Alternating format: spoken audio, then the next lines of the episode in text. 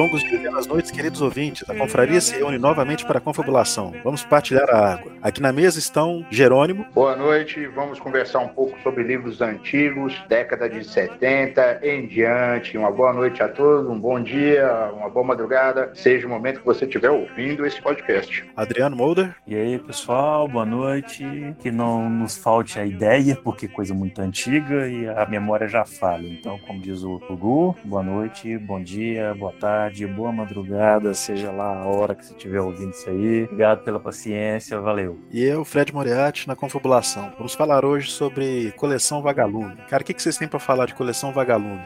Eu vou dar uma pequena introdução aí, cara. Começou ali em 1973 com a Ilha Perdida, tá? E foi até 2008 com um livro que o Mulder vai falar o nome aí porque eu esqueci. Mestre dos Games, de Afonso Machado. Aí, Afonso Machado, né? Então a gente começa aí, praticamente, eu aprendi a ler com Maurício de Souza e com a série Vagalume, mas livro mesmo, primeira vez que eu tive aqui contato com a literatura mesmo, foi com a série Vagalume e acho que muita gente aí com mais de 30 vai lembrar do que eu tô falando. A nossa grande maioria, né? A grande maioria foi. Eu, o primeiro livro que eu li, até o final, tanto entretenimento como atividade didática, foi da série Vagalume. Foi Tonico. Acho que na quinta série.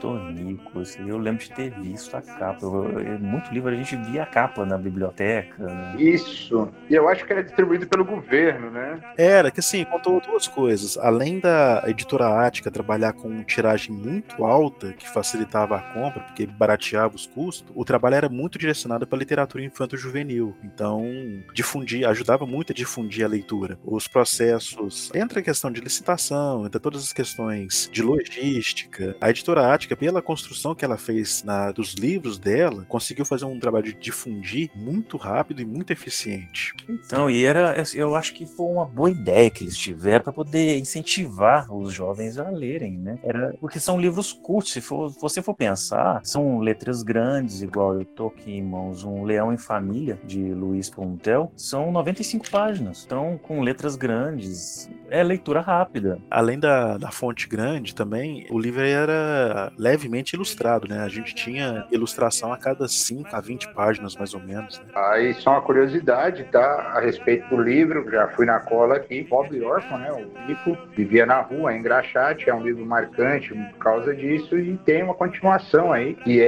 o Tonique Carniça, mano. Isso, foram duas coisas que foi uma, um choque de realidade para mim, cara. Escrever sobre um menino negro, pobre, aquilo lá já foi uma identificação muito forte, e descobrir que livro tem continuação, cara. Aquilo foi mudar para outro planeta. Foi um choque de realidade incrível, lá, massa demais, legal. Demais. Nunca foi tão bom ler nessa época, cara. Nunca foi tão bom ler. Acho que se nessa época você era. Os professores pediam mais a leitura, a questão da interpretação textual. Era uma coisa mais forte, mais presente. Eu, já que vocês estão falando do favorito, aí já peguei o meu aqui, é o Um Cadáver Ouvir Rádio, cara. Né? Interessante isso também. Leitura boa. Cara, a gente tinha vários estilos, né? Literatura fantástica, policial, drama. Histórica, é, que tinha o Gigante de Bota, você lembra dele? História do Anhanguera? Esse eu não cheguei a ver, eu lembro de, das capas, mas esse eu não cheguei a ver. É, era o Anhanguera e as aventuras dele com o Capitão Ortiz, então tinha aquela, aquela coisa da, da época dos bandeirantes, ensinando história, aquela coisinha de uma forma leve e divertida. Mas era, é, são, eram leituras, se você for pensar, que era obrigava a gente a usar a imaginação. Eu sei que todo livro parece tá repetitivo, mas que todo livro faz isso, mas não. É, ele ia desde uma história assim de garotos que iam em busca de um tesouro até algo assim mais fantasioso, igual o livro que foi o primeiro que foi apresentado, O Menino de Asas. Então ia de todo estilo, policial, detetive, né, aqueles. Mas era bem diferente, cara, porque a gente, por exemplo, lendo Dom Casmurro ou Lucila, você não conseguia imergir na história, você não conseguia hum, entrar verdade. na história. Agora, a coleção Vagalume ia muito fundo, cara, de chegar a ponto assim do sofrer junto com o personagem, de rir junto com o personagem, de chorar junto com o personagem. Eu lembro que eu passava raiva. Você era um deles. Era, eu lembro quando eu passava raiva quando a mãe do Tonico vinha dando esporro na gente. E no, na gente. na gente, pô. É, na gente, você tava junto, boa, você tava boa, lá, boa, né? Boa, boa. Era foda. Você quase chegava pra ele e falava, fica assim não, Tonico. É, deixa que a mãe não entende a gente, cara. A mãe não entende a gente, a gente tem que correr. Vamos lá conversar com o nosso chegado carniça, cara. Vambora, vamos lá. Vambora, vamos lá, coisa tá com o cara. Você nem emergia, hein, chefe? Que isso? Mas assim, essa questão, cara, de emergir num livro é que a série Vagalume foi feita para o jovem, para adolescente. Ela apresentava as questões da adolescência, ela apresentava questões da nossa liberdade, questões de vivermos numa época, pelo menos a, a nossa idade, acho que vão entender, de viver numa época pós-repressão, pós-ditadura. Sim, senhores, acho que alguém vai falar que não tinha ditadura, mas tinha. Ela existiu e a gente viu nessa época. Então a gente emergia naquela história porque falava do nosso cotidiano. Cara, vamos falar que ditadura Nutella, mas ditadura Nutella é ditadura, velho. É ditadura, não, não tem jeito. Veneno Nutella é veneno. Não, de todos os pontos, né? Sair em determinadas horas, era um, algo mais fechado. Cara, eu acho que quem nunca foi adolescente, quem nunca foi um garoto passando por esse período de transição, que atire a primeira pedra, acho que não vai entender o que a gente está falando. Mas todo mundo que foi garoto, mesmo dessa geração, de outras gerações, vão entender essas questões de liberdade, questões de querer chegar em casa a hora que quiser, querer ter liberdade, querer fazer isso tudo. Então a literatura da série Vagalume, ela trouxe muito disso. Foi onde a gente começou, eu, pelo menos, foi onde eu comecei a ler, foi onde eu comecei a perceber, enquanto ser humano, o que eu estava fazendo, o que eu estava sentindo e passando para os livros. E foi um ponto que podia ter sido muito melhor aproveitado em questão de literatura, porque quando eu comecei a ler, o primeiro que eu li foi Tonico e era um drama. Depois eu fui ler Xisto. Basicamente eu andei para trás, porque Xisto era uma literatura direcionada um pouco mais jovem, um pouco mais infantil. Mas dali eu ia pular para literatura fantástica, porque era tudo muito maravilhoso. O Xisto viajava para outros planetas, se transformava em pássaros, se transformava. Um xisto no espaço, né? Xisto e o Pássaro Cosmo, as aventuras de Xisto, era da. Puxa, Lúcia Machado. Lúcia Machado de Almeida, grande escritor. Isso. Cara, tem, e você falou aí, eu fui ver aqui o cara, achei que era um não, são uma galera de livro dele. É uma série do Xisto. Aventuras de Xisto, Xisto no espaço, Xisto no Quinto dos Arraios. Pô, só X, só Xisto. Era incrível imaginar que o personagem tem vários livros. Era inacreditável uma coisa dessa. E dali eu fui progredindo para outros tipos de literatura fantástica, mas quem abriu a porta para literatura fantástica para mim foi a Lúcia Machado. Ali faltou gente para passar para a próxima etapa, como tem o Tolkien, tinha vários outros. Aí foi questão de acesso, mas a porta já estava aberta já a mente já estava preparada para aquilo, né? Já, tava, já tinha começado. Cara, você definiu o que, que a série Vagalume fez com a gente. A questão era acesso. Era o que estava disponível na biblioteca, pelo menos no colégio que eu estudei. Era o que estava disponível na maioria dos colégios que eu estudei. Você chegava lá, tinha todos os, os a série Vagalume. Sempre tinha isso tudo lá. Muito legal, cara tinha muita coisa antiga também, né? As bibliotecas antigamente, pelo menos a, a municipal, que eu frequentei muito tempo, a de Araxá, Minas Gerais, ela tinha muita coisa antiga também. Tinha foi um dos melhores presentes que eu ganhei na vida. Foi a ficha da biblioteca. Poder pegar livro emprestado. Nossa, a gente pegou livro demais. Foi uma coisa interessante também. É, eu gostava de literatura fantástica. O meu irmão começou a gostar de policial. Ele leu muito policial. O, Olha só. Mistério dos Cinco Estrelas, Um Cadáver Ouve Rádio. Rádio. Então, isso aí é, eu achei interessante também, isso eu cheguei a ler.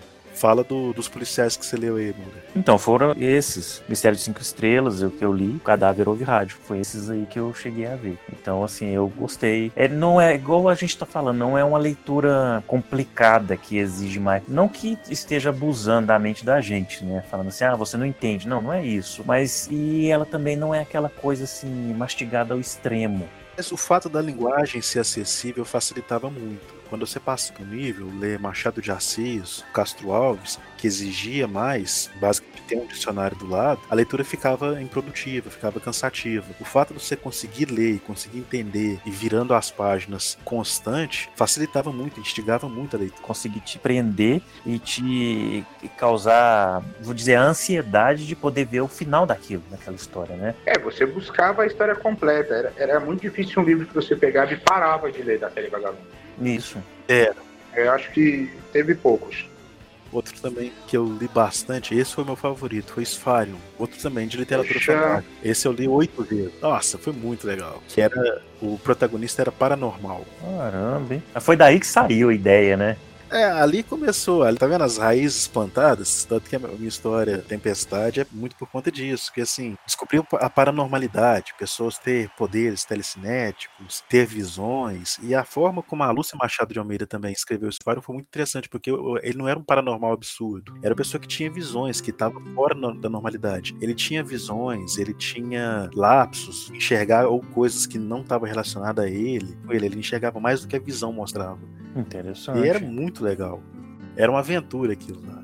Não, é, é, isso busca, já, já vai capturando cada um na sua área, né? Igual você disse, seu irmão Fall, né? Grande Fall, que foi pro lado policial e você pelo lado ficção, né? Então é bem interessante. Ele tinha um livro para cada pessoa, então é bem interessante. Outros também não era da, da ficção, era bem pé no chão, que eu fui ler bem mais tarde. Bem-vindos ao Rio, Açúcar Amargo e Meninos Sem Pátria. Cada um deles. É, Bem-vindos ao Rio e Açúcar Amargo, todos dois de 86, né? Pois é, e é outro detalhe interessante, porque assim, o livro é de 86. Em 86 eu tava com, tava com 7 anos. Não ia fazer sentido nenhum o livro naquela época para mim. Quando eu fui ler o livro, mais ou menos 96, 95, eu já era adolescente, o livro fez muito sentido era muito dentro da nossa realidade. Ver as decisões, ver a descoberta da adolescência, e era muito legal. A, as histórias, o cara, bem-vindos ao Rio, passando aqueles apertos, aquelas dificuldades. No caso lá, teve a parte fantástica, porque ele tem que fugir de uns bandidos, tem perseguição. Olha muito legal. Menino Sem Pátria foi outro também que teve imersão total, cara. De assim, de assustar junto com o cara, de correr junto com o cara. Hum suar junto com o protagonista. ele fugindo da polícia. E quase gritar com o livro, né? Sai daí! A polícia tá aí, cara! Não vamos por aí! É. Você nem emerge. Fazer a torcida mesmo, cara, porque era nesse ponto era muito interessante porque era auge da ditadura. O pai do menino, do protagonista, tinha fugido por causa da ditadura. Ele vai para outro país que fala espanhol, aqui na da América Latina. E mesmo assim, é. ele tem que fugir da polícia, é, tem a perseguição é, aos imigrantes, porque é estrangeiro, vai ser tratado diferente. É, uma das partes foi outro choque de realidade, uma coisa que eu nunca havia concebido. Quando você começa a passar tanto tempo falando outro idioma, que os seus pensamentos começam a ser no outro idioma. Interessante, isso é imersão completa mesmo. A gente está brincando de imersão, mas isso é uma imersão completa. Nunca tinha parado, foi um cho outro choque de realidade. Quer dizer, você passa tanto tempo falando espanhol que você começa a pensar em espanhol. Até o seu pensamento, pensamento coisa tão íntima, tão inerente a você começa a não pertencer mais a você. É natural pra gente pensar na nossa língua nativa, né? Na língua que a gente aprendeu. Eu acho que fica uma coisa não natural você pensar num outro idioma. Imagina você passar tanto tempo falando em inglês. A ponto de você pensar em inglês. Isso. Tá? Você tá imaginando, divagando, até sonhando em inglês. E é verdade. Isso se chama imersão e era uma coisa não rara de acontecer na série Vagalume. Nossa, aqui era, era muito bem feito, cara. Os livros que foram escritos, muitos dos que eu li tinham essa capacidade. Ele tinha rede, né, que capturava a gente. Ele tinha um, ele tinha um, um, link com o leitor que era profissional. Eu acho que faz muita falta divulgar esse tipo de material. Vocês vão falando, eu vou puxar no livro. Menino Sem Pátria, que é baseado na história real do jornalista José Maria Rabelo, que foi perseguido pela ditadura e teve que fugir para o Chile, para Bolívia. E é justamente a busca da família. É o quarto livro mais vendido da coleção Vagalume, tá, galera? É o quarto mais vendido, não sei qual é o primeiro. E para você ver, o livro é de 81. A ditadura ainda não tinha acabado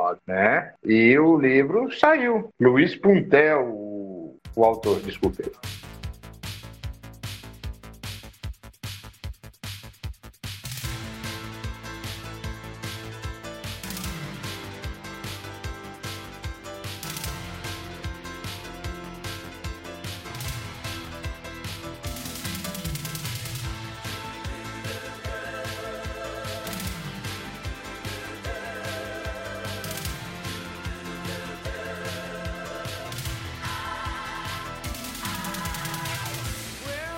É igual eu falei, é o estranho é que é um livro rápido, né? De uma história rápida, poucas páginas, mas que ele tem aquela, aquele conteúdo que já no começo ele já te captura. Então, nem que seja um pouco, nem que seja assim, o que, que vai acontecer na próxima página? Ele já dá aquela pequena isca para você ir seguindo. É aquela base que o King fala, né? Você, como escritor, é competente se você consegue manter o leitor virando as páginas. É basicamente isso. Você quer saber o que, que vai ter na próxima página, na próxima ilustração. A gente uma sede então... maior, né? Por ficar sabendo o que ia acontecer. A questão da série Vagalume, vocês falaram, falaram, eu não vou tirar, não vou arredar o pé. Você nervosão aqui, agora você maldoso, você ditatorial. O negócio é identificação, é o que a gente é a gente se identificou com o material, pelo menos nessa época. E acho que até hoje muita gente vai se identificar também, porque são autores brasileiros, livros curtos e com temáticas que a gente entende. Marco Rei, por exemplo, escreveu um cadáver do rádio, ele usava São Paulo. Então, para um garoto paulista ler aquilo ali, nossa, perfeito. Para um garoto mineiro ler, também era perfeito, porque um dia ele vai querer conhecer São Paulo. Então, isso influenciou o nosso crescimento. Pensar bem, ficou quase atemporal, porque tirando um detalhe ou outro de tecnologia, alguma coisa que cita é atemporal. Se você for seguir a história, você vai se identificar ainda mesmo o ponto que é datado, pode acontecer lá de citações da tecnologia, marcas, empresas, eventos que eram mais próximos da época. Isso, um detalhe ou outro, mas. A realidade dos personagens é atemporal, porque cai naquela questão da aventura. Tem muito, muita gente falando sobre isso, né? Sobre o, a jornada do herói. Então, e faz falta hoje em dia, porque hoje em dia, é, se você for pensar, é, vamos focar na questão do livro, mas mesmo livros, se você busca algo que é uma aventura fantástica demais, a palavra já fala aventura fantástica, é algo que não vai acontecer. Não é bem assim. Você sair de casa e ir em busca de um local específico com um grupo de amigos, isso já é uma aventura fantástica. Você vai sair do seu normal, você vai sair do seu cotidiano. Então, para uma criança, um adolescente, por isso que eu estou dizendo que é atemporal. Você vê isso já é incrível. É outro ponto o pessoal que lê os livros de hoje, que são sucessos de hoje, Harry Potter, as sagas que estão tendo, Jogos Brazos, Divergente e tantos outros. Cidade de Ossos, tal, esse bagulho também tinha. Por mais fantástico, por mais elaborado que seja, ainda está longe da realidade, não só por não, não ser no Brasil, como também por faltar a, a brasileiridade, né? Não citar cidades no Brasil, não citar eventos brasileiros, não usar aquela linguagem própria do brasileiro, o próprio comportamento entre os personagens, que no país as pessoas às vezes têm uma cultura diferente, não tem a proximidade ou são próximas demais. Aqui a gente ia sentir essa diferença. É aquela questão assim, vamos citar um, algo que você falou, Harry Potter. Harry Potter, você vai falar assim: olha, seria incrível se uma coruja parasse aqui na minha janela e trouxesse uma, trouxesse uma né? Eu dava nela um tiro. Na hora, mano. Para que, ela falasse, que ela falasse assim: ah, a conta chegou. Eu. Pronto, acabou, já era. Vai, entrega pro capeta. Você já não ia ser um bruxo, tá vendo, Gugu? Você já não ia ser um bruxo. Aí... Não, não é. Desculpa, é uma piadinha. Só que assim, é diferente de você ver uma literatura em que você tem que viajar a um extremo tão grande de que tem que falar assim, vamos entrar no mundo de magia e, e um, a série Vagalume, por exemplo, você chega àquele ponto assim, se eu reunir eu, meus três amigos e sair em busca aqui de uma casa abandonada que está a 3 quilômetros aqui de casa, isso já é uma aventura que você pensa assim, é palpável. E mexe com a imaginação da criança, que as aventuras que constam lá muitas te deixam com o pé no chão. É coisas que você pode é, é, sair Olha de casa um e vivenciar ela. Ainda focando no, no caso do Harry Potter, eles são crianças inglesas. A cultura europeia de maneira geral, à exceção dos italianos, eles costumam manter uma distância pessoal entre as pessoas. Já é da própria cultura deles evitar o toque, não ser tão próximos fisicamente, esse tipo de coisa. O, à exceção dos italianos que fala beijando. O italiano ele fala berrânico, britânico, é uma foda. O italiano é foda. Acenânico. Acenânico. Eu casei com a italiana, né? Ah, é? Sua esposa é, é italiana? Italiana, italiana mesmo. Oh, caramba, hein? Italiana mesmo. Você não vê na citação as pessoas apertando as mãos com frequência, abraçando, beijando, toque mesmo. É esse parâmetro cultural na literatura brasileira, isso é colocado no livro porque é, é da nossa cultura. Então, Quando você não vê esse tipo de coisa, você, por mais que seja elaborada a história, você não consegue ter aquela aproximação como teria se fosse um escritor brasileiro. Causa automaticamente identificação, né? Não, vou, vou dar um exemplo aqui de livro que foi feito realmente com esse intuito, tá? Você falou que não tinha lido, né? O Gigante de Botas. Ele foi lançado para a série Vagalume em 1974. Justamente conta a história do Brasil. Então você tinha vontade de ser um bandeirante, ir lá procurar ouro, esmeralda, aquela coisa. Foi ensinou a gente que tinha um herói. E que o herói tipicamente brasileiro era o bandeirante, era o mulato, era o, o cara queimado de sol, o cara que vinha ali para poder mostrar um, o Brasil, desbravar. Então é a questão de identificação é muito forte, até porque é um livro baseado em fatos reais, histórico. Então tem essa coisa na série Vagalume. É outra coisa que é, fez falta pro Brasil, pra gente diminuir um pouco esse complexo de vira-lata, aprender a gostar um pouco mais da gente. Que os japoneses têm as histórias sobre samurais, a guerra civil japonesa, eles têm romances históricos da história deles. Os americanos têm os Velho Oeste. Pô, mano, eu lembrei daqui, você tá falando de Velho Oeste, eu lembrei aqui que quando eu li esse gigante de botas, foi quando eu decidi que eu queria ser professor de história quando eu comecei a estudar história, né? É legal. Só que eu lembrei aqui de uma coisa que tinha no livro. É foda. Hum. Hoje é, é, impensável, mas o inimigo da bandeira, o índio, entendeu? Então eu tinha medo de ir. Depois de velho, né? Através da Faculdade Federal do Estado de Goiás, fui numa aldeia indígena e tal. E fui conhecer no Alto Araguaia, perto do Pará já, tal, indígena. Aí perdeu medo. E o costume dos caras, não, continuo com medo, assim. mas é brincadeira, não. E disso, são seres humanos, eles precisam de ajuda. Mas era engraçado, porque quando eu li o Gigante Bota, os índios querem pedir eles de chegar lá. Então não pode. Faz lembrar muito é o Velho Oeste mesmo, né? Que eles apresentavam Isso. o índio como inimigo. Até que vem aquela história do último moicano, mostrando que tinha um índiozinho bonzinho, mas também aquela coisa de. Mas não vou entrar nisso, porque isso não é o assunto. É, não, vale, mas é válido. Mas eu falo assim, por mais errado que seja esse tipo de coisa, aquela visão glamorizada que eles têm, igual na Europa também, os castelos, é, a Idade Medieval, a Idade das Trevas, por mais glamorizado que os filmes, os livros, as séries mostrem isso, é autovalorização. Isso. Hum, isso trazendo trouxe o costume brasileiro. Isso, porque vamos jogar a realidade dos três. No Velho Oeste, é, a expectativa de vida era baixa, todo mundo morria de tuberculose, meningite, infecção generalizada, qualquer porcaria que tivesse por lá. Não, caía no chão morria, Fred. Arrancava um dente e já era motivo para ir pro pau. Isso, e era desse jeito. A gente não precisa mostrar essa visão miserável, vamos glamorizar a coisa. Aí coloca o, a cavalaria perseguindo o índio, é, coloca a busca do ouro, e vamos esquecer as matanças, as pilhagens. Vamos analisar a coisa. A mesma coisa vale para a Europa. É, vamos mostrar os castelos, os reis. Vamos esquecer que o trem se chama Idade das Trevas.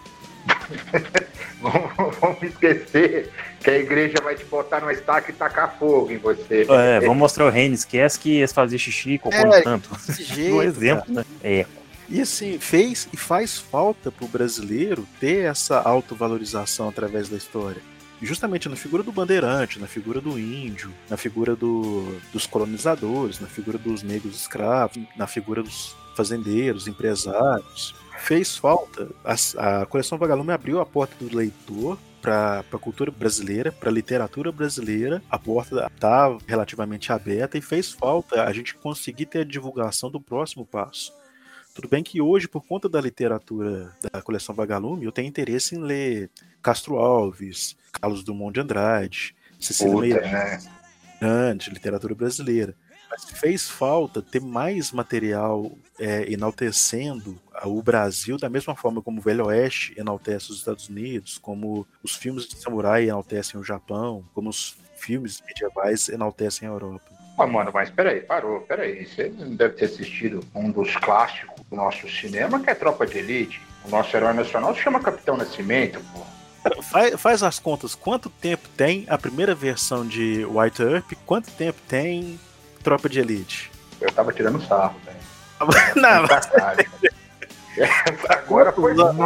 Mas é, o herói brasileiro Não, e esse foi um tópico interessante, cara, porque o Capitão Nascimento foi um super-herói brasileiro. Foi, mas o primeiro herói brasileiro era preguiçoso, nasceu andando e era negro. Você lembra de quem que é esse era? Macunaíma. Opa! Macunaíma. Grande Esse é o Otelo. Macunaíma. Grande Otelo que fez o filme.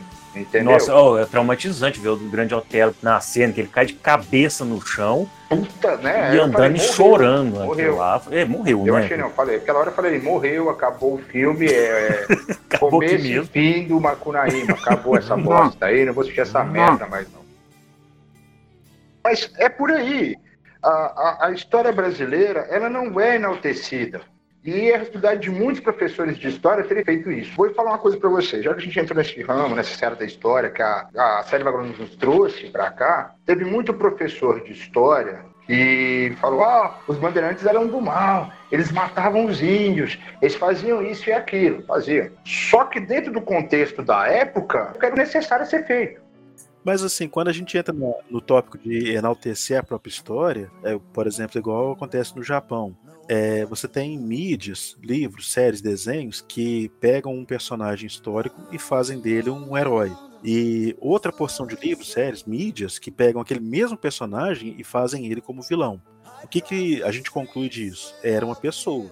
Um grupo vai olhar como herói, um grupo vai olhar como vilão. É o caso dos bandeirantes. É, a gente pode olhar eles como vilões e pode olhar eles como heróis. Só precisa do contexto e de uma mídia que trabalha em cima disso. Mas a coisa é tão escassa que se, por exemplo, sair uma mídia famosa que transforma o bandeirante no vilão, ele vai ser o vilão para sempre. Se você fizer um livro ou um filme onde o bandeirante é o herói, você é demonizado.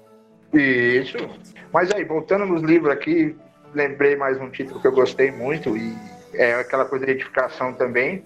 Eu não gostava de estudar, mas depois que eu li Cabra das Rocas, o sonho do menino era alcançar, o objetivo dele era passar num grande vestibular, ir para uma boa escola. Foi onde eu decidi fazer Cefet e eletrônica, nunca exerci a profissão. é engraçado, mas eu fui, fui lá, passei, aguentei uma galera lá que era do mal pra caramba, né? Tinha uns professores lá que eram do mal. Lá. E aluno Mas- também, né? Também. Não, tinha. Cara, você acredita que falar que eu aprendi a bater nos outros, velho? Olha que bosta. Interessante, interessante. Não, é porque eu apanhava de todo mundo lá, velho. Mas aposto que tinha um. Ó, a grande maioria merecia apanhar. Não, velho, acho que não, sei lá. Merecia mesmo, viu, Adriano? Muda não merecia. O Fred era um, é que a gente queria bater nele de vez em quando. Olha, ah, o Fred tá aí, né? O Fred tá aí, velho. O Fred é o dono do negócio, cara. Vai demitir a gente dessa porra. Pronto, fui demitido sem saber. Aí. Aí, vai Caramba. mais, mano. Aí. A edição não vai aparecer o Mulder falando hora nenhuma, ninguém O estranha, som não. fica mudo. aí fica mudo até pular. É, só. E você? Que é o ruído Ele branco.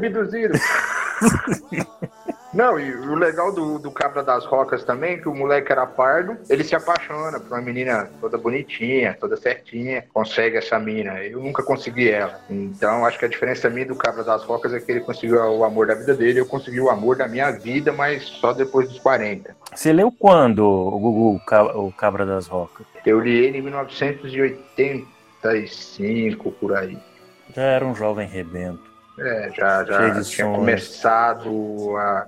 Já tinha começado a sonhar. Já tinha começado a sonhar. Homero, Homero Homem, Homero Homem. O mesmo de Mini de Asas. Isso. E voltando aqui também, Fred, é Sem Noites Tapuias, que conta a história de índios, tá? Como heróis. Que é um garimpeiro, tem o índio, tem a figura do índio bonzinho, que vai ajudar o cara a resgatar. Os são os índios da tribo Chavante, que também são vilões, que também raptaram o cara. Mas aqui já tem o contexto do índio, de chegar, de ajudar, de ser amigo da natureza. O herói aqui hoje é uma pessoa meio mal vista, né? Que é o garimpeiro, aquele garimpeiro que fica lá no meio do mato, né? Que hoje a gente fala garimpeiro ilegal. Mas era o herói, o Quincas e o Quinquim, que é o nome dos caras aqui. Depois vão conversar com a turma aí. Sem Noite Tapuia de 76, um ano antes de eu nascer.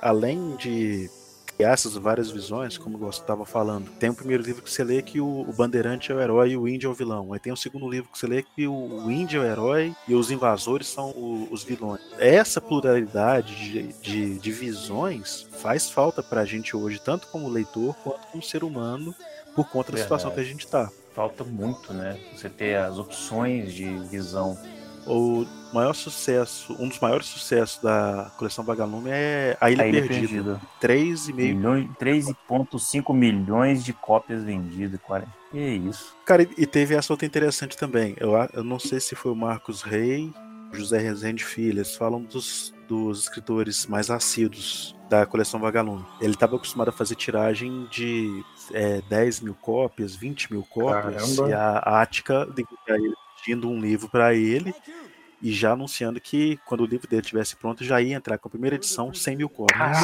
Achou que era, um- cara, era um choque de realidade para ele. É extremamente diferente. Não, É, extremamente diferente. Agora pensa, era a margem que eles trabalhavam década de 80, cara, com inflação, Sarney e tudo.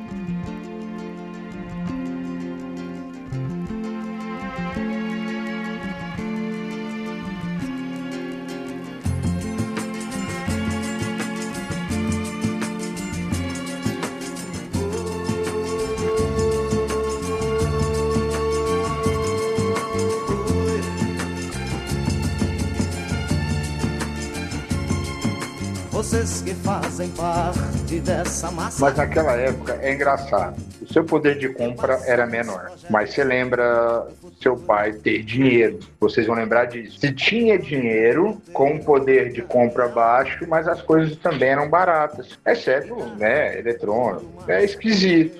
É esquisito. Sarney foi de 85 a 90. Isso, 85 a 90. Aí, galera, mais um aqui, onde o herói aqui, ó, Açúcar Amargo, do, também Luiz Puntel, que é a história da briga num canavial, o pessoal buscando direito trabalhista. Aí a Marta começa a procurar isso. Marta é a heroína do filme. Uma mulher no governo Sarney, foi a época dos boias frias. Vocês se lembram deles? Que isso? fa- Era muito falado na TV. É, com certeza. O Açúcar Amargo. Cara, entendeu esse negócio da fazer realidade brasileira? Eu lembro da citação do, do autor, que o açúcar é doce para aquele que consome, mas é mago para aquele que. Justamente. Olha aí, você lembrou de uma coisa muito legal. E era uma visão, de você falando do, do amargo para quem colhe, porque era uma situação que, se for pensar, né, era subhumano, porque queimada a pessoa respirando aquela fuligem, cortando cana, assim, braçalmente mesmo, assim. Mas era um ponto interessante, a pessoa consegue identificar fácil, porque todo mundo que chegou a trabalhar em lavoura, que pegou serviço braçal, o mais simples que fosse, via aquele tipo de coisa. Você comer de marmita, produzir com muita condição adversa, morrer de trabalhar para ganhar uma miséria. Verdade. E era muito real. Mas se você for pensar, igual eu tô falando da, da questão da cana, porque, por exemplo, não menosprezando, né, que minha própria mãe chegou a, a apanhar café, mas se você for com o comparativo, cana, ele, o pessoal antes não tinha as máquinas que colhiam ela, ela verde, ela tinha que ser queimada. Naquela queima da cana, eh, eles ficavam respirando fuligem, ficavam quase que sufocando para ganhar nada. Galera, e uma notícia triste aqui, né? Porque a gente está conversando e eu vou puxando coisas. O ilustrador das capas, que era o gráfico Jaime Leão, ele morreu é, dia 11 de 3 de 2014, com 68 anos de idade. Então a série original já não tem mais o, o de- original, né? Você não encontra mais. Nossa, o desenho original ele acompanhou esses anos todos.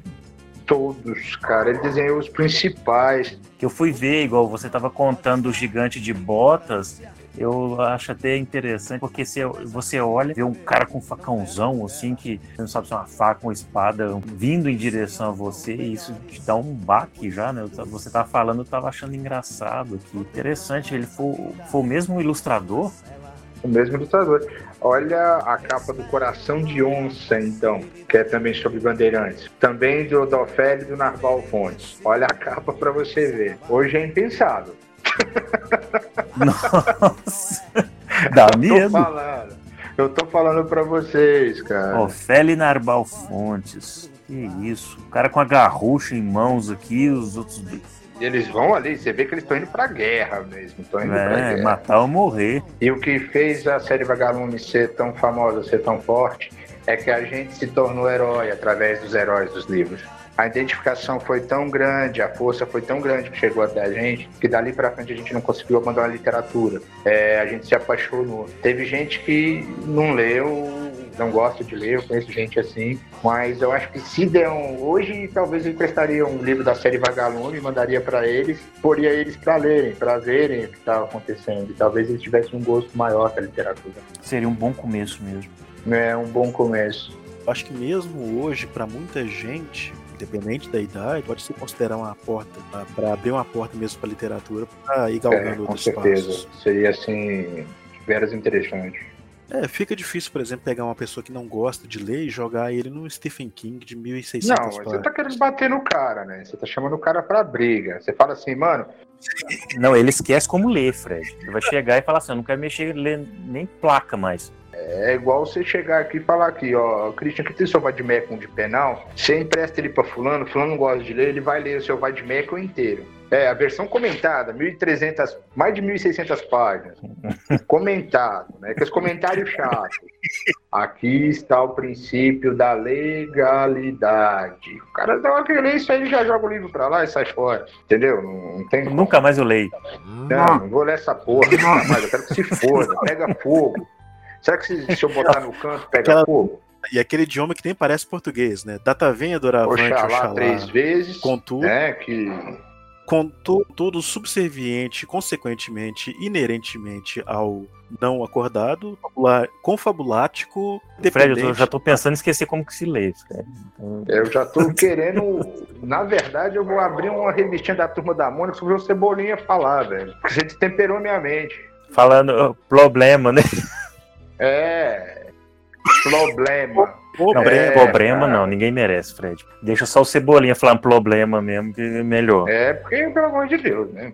Mas é, é por aí. Eu acho que fez falta, ainda faz falta muita divulgação da, da série como um todo. Ou então alguma outra editora abraçar essa causa, mesmo a gente tendo esse preconceito que o Brasil não lê. Porque pensa, cara, década de 80 eles conseguiram vender para 90 milhões de pessoas 3,5 milhões Mas sabe de algo que entende, Fred, que é triste hoje em dia, se você for pensar? Na época de 80, o que, que a gente tinha de acesso? A gente tinha bola, ioiô, brincar na rua, tinha TV que tinha programação limitada. Era basicamente assim. Hoje em dia, você mal consegue tirar uma criança do quarto. Te dar um exemplo assim. Hoje em dia, ah, celular que te apresenta o mundo e não necessariamente um mundo bom. Ele tá o mundo às suas mãos e você vê o que você quer. Então é complicado, é triste. Só que você pode também, não estou dizendo que é impossível, mas você pode iniciar apresentando, falando assim: olha, você, você gosta de quê? Ah, eu gosto de ficção. Vou te apresentar X no espaço. Um exemplo. Dá uma lida. Vê o que, que você acha. Ah, eu gosto de policial.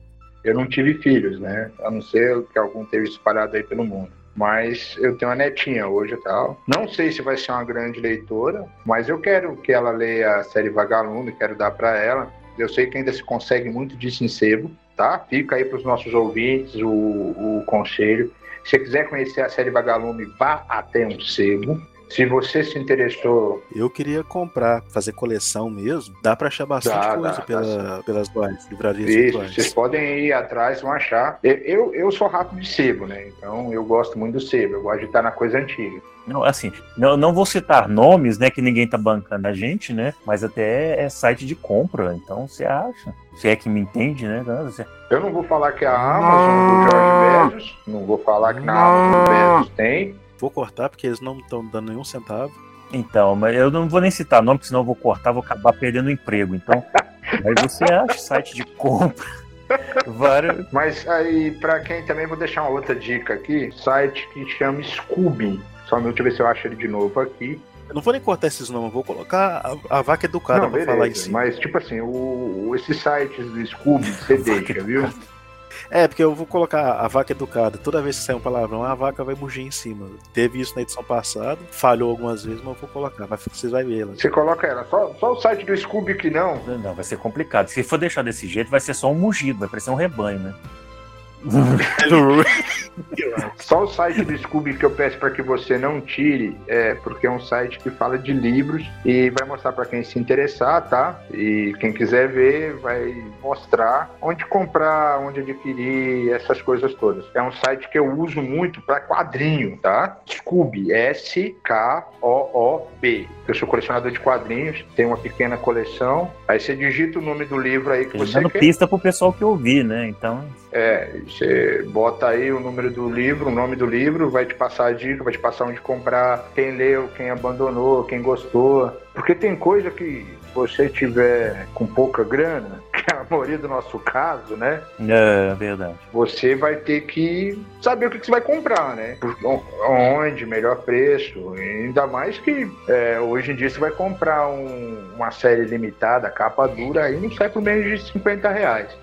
Se você achar a série antiga dos anos 80, você pode pagar 20, 27 reais, que é mais barato e eu acho mais bonito do que essas, esses livrão quadradão. Apesar de muita coisa que eu tenho é livrão quadradão, tá? eu gosto. E também porque não achei de outro jeito. Cara, também foi outro negócio legal. Eu lembro da, das primeiras edições da série Vagalume, quando eles colocavam os livros, as capas dos livros, na, na contracapa lá. E eu ficava olhando, falando: esse eu já li, esse eu não li, esse eu não li, esse eu já li, esse eu já li, tal coisa. E ajudava bastante a ter referência para procurar mais coisa. Nas edições mais adiante, é, eles já não colocavam mais a lista, então só colocava lá uma pequena resenha. Fazia falta porque era interessante para sair procurando mais coisa para ver, conhecer. Até para experimentar coisa que era fora do, da sua zona de conforto. Como eu disse, eu gostava muito de literatura fantástica, mas eu li bastante drama também porque os títulos estavam lá é, disponíveis. Verdade, você procura o que tiver à mão. Eu fui um leitor, que eu fiquei um leitor tão tão eclético que teve uma época que eu comecei a ler livro de teologia. Por volta dos 16, 17 anos, caiu o livro de teologia.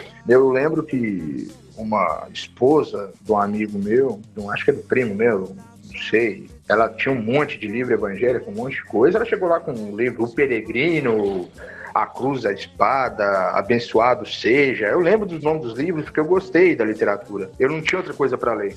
É, não, mas assim, é outro ponto legal porque você já pega aquele ritmo de leitura, você já costuma a ir lendo. Daí, às vezes, por curiosidade, tenta alguma coisa bem longe da sua zona Justamente. de conforto. Eu lembro que, frenético de coleção Vagalume, a professora de literatura pediu pra gente ler alguma coisa aleatória. Eu não sei como. Eu sei que apareceu na minha mão a biografia do Nixon. É do Richard Nixon? O Nixon, Nixon Isso. mesmo? E o Nixon. Isso, foi, foi bem, bem curioso, cara. Eu li, só que. Engraçado, biografia, né, na mão, assim, de um jovem, porra. E foi interessante, eu li até a parte onde ele começa a entrar na vida política. Só que o prazo para ler ele era pouco e o livro era muito grande e muito complicado, eu não consegui ler tudo. Mas eu fiquei impressionado com isso, porque pelo fato de eu já estar num ritmo de leitura constante, consegui ter gosto, consegui ter ritmo para ler uma coisa pesada como aquela. Na época que a gente lia Tonique Carniça, Açúcar Amargo, éramos seis. Você já era normal, né, Fred? É, o Fred, eu não esperaria algo diferente. Agora, quanto em relação às biografias, eu fui ler minha primeira biografia, eu já estava velho, que foi o, o Estrela Solitária do Rui Castro é um dos maiores biografistas para mim, pelo menos do Brasil, tá? E isso foi a história do Garrincha, o Estrela Solitária. Aí eu comecei a tomar gosto por, por biografia, mas antes disso, não. Se bem que eu peguei uma fase de Bernard Cornell, meu amigo, que puta que pariu, tava até chato que é o tal do romance histórico, o é romance histórico. Bota um pouco de verdade, um personagem fictício e ambienta na época. É outra coisa que eu gosto demais, é, cara. Eu fui nessa do Bernardo Corno, meu amigo. Eu tava até chato, eu não lia mais nada. O pessoal vai achar que vocês são anormais, sabe, né? Eu ouvi vai achar que vocês não é daqui, não. Por quê, é grande demais. Não, mano. Vai. É, cara, isso é a nossa área de especialidade, literatura. Literatura. Depois que entrar nas suas filmes, aí você. Aí, você vai dar um. Nada, Fica tranquilo. nada, nada. Mas eu tô aqui Dá- dá aprendendo sim, dá com vocês. Vocês é, vocês, vocês é crânio. Não, mas é- o tema de hoje é livro, então é, é, é igual o Fred falou. Eu tô estudando até hoje, né? Então eu tô lendo até hoje, tô vendo coisas até hoje. Ninguém sabe tudo. Ninguém nunca vai saber tudo, graças a Deus. Porque o dia que alguém souber tudo, ele vai sentar em cima de uma pedra e falar: Puta que pariu. Que, que eu tô fazendo aqui? Não, ele vai falar, ele não vai nem querer beber. Ele vai falar: O que, que eu tô fazendo aqui? Ele vai olhar pra cima e falar assim: Por favor, Criador do universo, dá pra me puxar da tomada aí agora? Desse jeito. É, pra puxar da tomada. Vai ser desse jeito. Acabou, deixou de funcionar. Você lembra do Medabots, cara? Cara, era muito legal. Parou de funcionar. Outro ponto também que é interessante, eu tô olhando aqui, série Vagalume, depois de um tempo ela foi dividida também no Vagalume Júnior, que aí é livro bem infantil mesmo. Vagalume Júnior, você chegou a dar uma olhada? Eu cheguei a ver isso na, na biblioteca. Eu lembro de ter visto lá. A Ilha Perdida tá constante Vagalume Sério? Júnior. E eram livros menores, mais voltados para criança. Eu achei- eu- o que eu tinha estranhado quando eu vi isso é que nenhum do Xisto entrou na, na lista. E foi publicado até 2009. Cara, eu puxei aqui, né, pra ver se eu achava um livro que eu não conhecia, era de, no- de 1999 e, e já sai um, um livro aqui com Na Mira do Vampiro, coleção Vagalume Júnior. Esses daí fez falta. E eu acho que assim, é, é o que deveria ser mais indicado para colocar de, por exemplo, terceira a quarta série, terceira a quinta série. Mais que é uma leitura bem mais simples.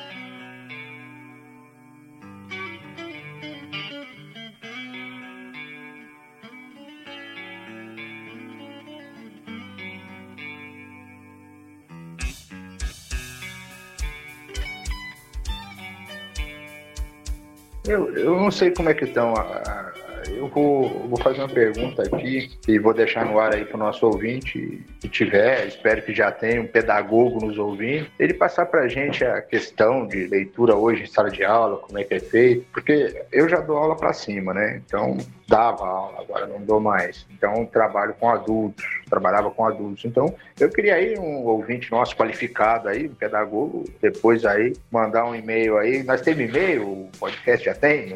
Ainda não tem e-mail no nosso podcast. Tô no site. Aliás, tô jogando direto no. Mas é outro ponto, próximo ponto na Não, estrutura. beleza, então. Assim que quando tiver- tiver, a gente faz a pergunta de novo. Ou em breve, a gente vai acabando a pandemia aí, vamos fazer uma carne, matar uns gatos. Não, os gatos não, desculpa, desculpa. Eu lembrei, você tem gato. Só nós. Matar um javali, javali, javali. Quando acabar essa pandemia, que os órgãos de saúde falar, gente, agora é Val, vai morrer gente pra caralho.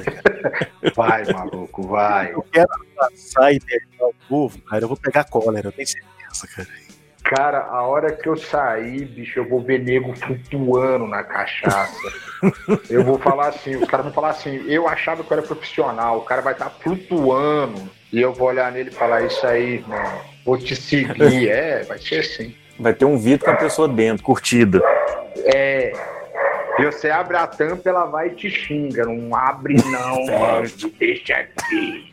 É, aquela coisa assim. E a gente já tá com quase duas horas de podcast aí, né? Eu quero ver se organizar essa bagunça toda. Cara, foi igual o último. Não, o último ele organizou rápido. Eu também achei. Você achou Esse que foi aqui- rápido, cara? achei, Eu nossa, achei. De repente você só falou assim pra mim, foi massa. Eu falei, como assim? Não, o outro teve uns trechos lá que eu peguei ele, tirei do final do podcast, passei no começo. Mas é, cara, a edição. Eu, a parte da edição eu acho um pouco, pouco cansativa pelo, pelo cumprimento do podcast. Mas eu, acho imagino, muito divertido. Eu imagino. Questão trilha sonora, efeito, eu gostei. Fica muito legal. A, a minha esposa ouviu, tá? O podcast, e ela pediu pra você não colocar a música que chama muita atenção. E você colocou aquela bicha de sete cabeças, é uma música que ela gosta muito, então tirou a atenção dela, tá? Porque ela não conhece o universo, né? Ela prestou atenção no, que no Zé Ramalho. Na música e não no... Na música, na música, no Zé Ramalho e ficava me olhando. A gente tava ouvindo deitado na cama e tal. Porque ela ficou curiosa. Não, o que vocês estão fazendo? Deixa eu ver, né? O que vocês estão fazendo e tal. No final das coisas, é, foi isso mesmo que aconteceu.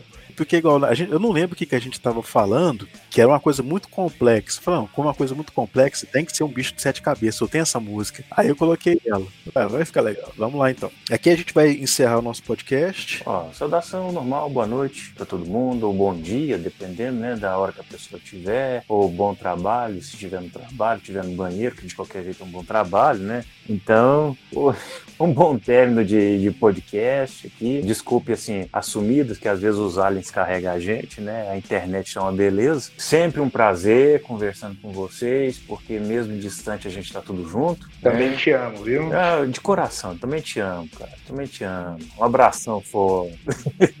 Gugu, Vou encerrando, vou encerrando por aqui também. Meu nome é. Vai ficar Gugu mesmo. Não vai ter jeito, ninguém me chama de Jerônimo nessa porra. É o Gugu. O dia que o cara vê a foto minha, né? Pô, eu vou conhecer os caras do podcast. Quem que é o Gugu? Vê um cara do meu tamanho, com o tamanho da barba que eu tenho, e falar assim, porra, Papai Noel. Mas boa noite a todos, bom dia, boa madrugada, o que for, a hora que estiver ouvindo aí, espero que tenha gostado. A gente às vezes divaga e é da nossa natureza devagar. Um abraço, Mulder, um abraço, Fred acabando a pandemia, a gente vai gravar ao vivo, que vai seja um em Araxá, ou aqui em Goiânia, ou na casa do hum. caralho, a gente vai gravar ainda ao vivo. Um abraço e beijos de luz, né? Que eu acho bonitinha essa frase, né? Beijos de luz, né? É, até mais. E aqui se encerra o podcast de hoje. A água foi partilhada, estamos satisfeitos. Boa noite a todos e obrigado.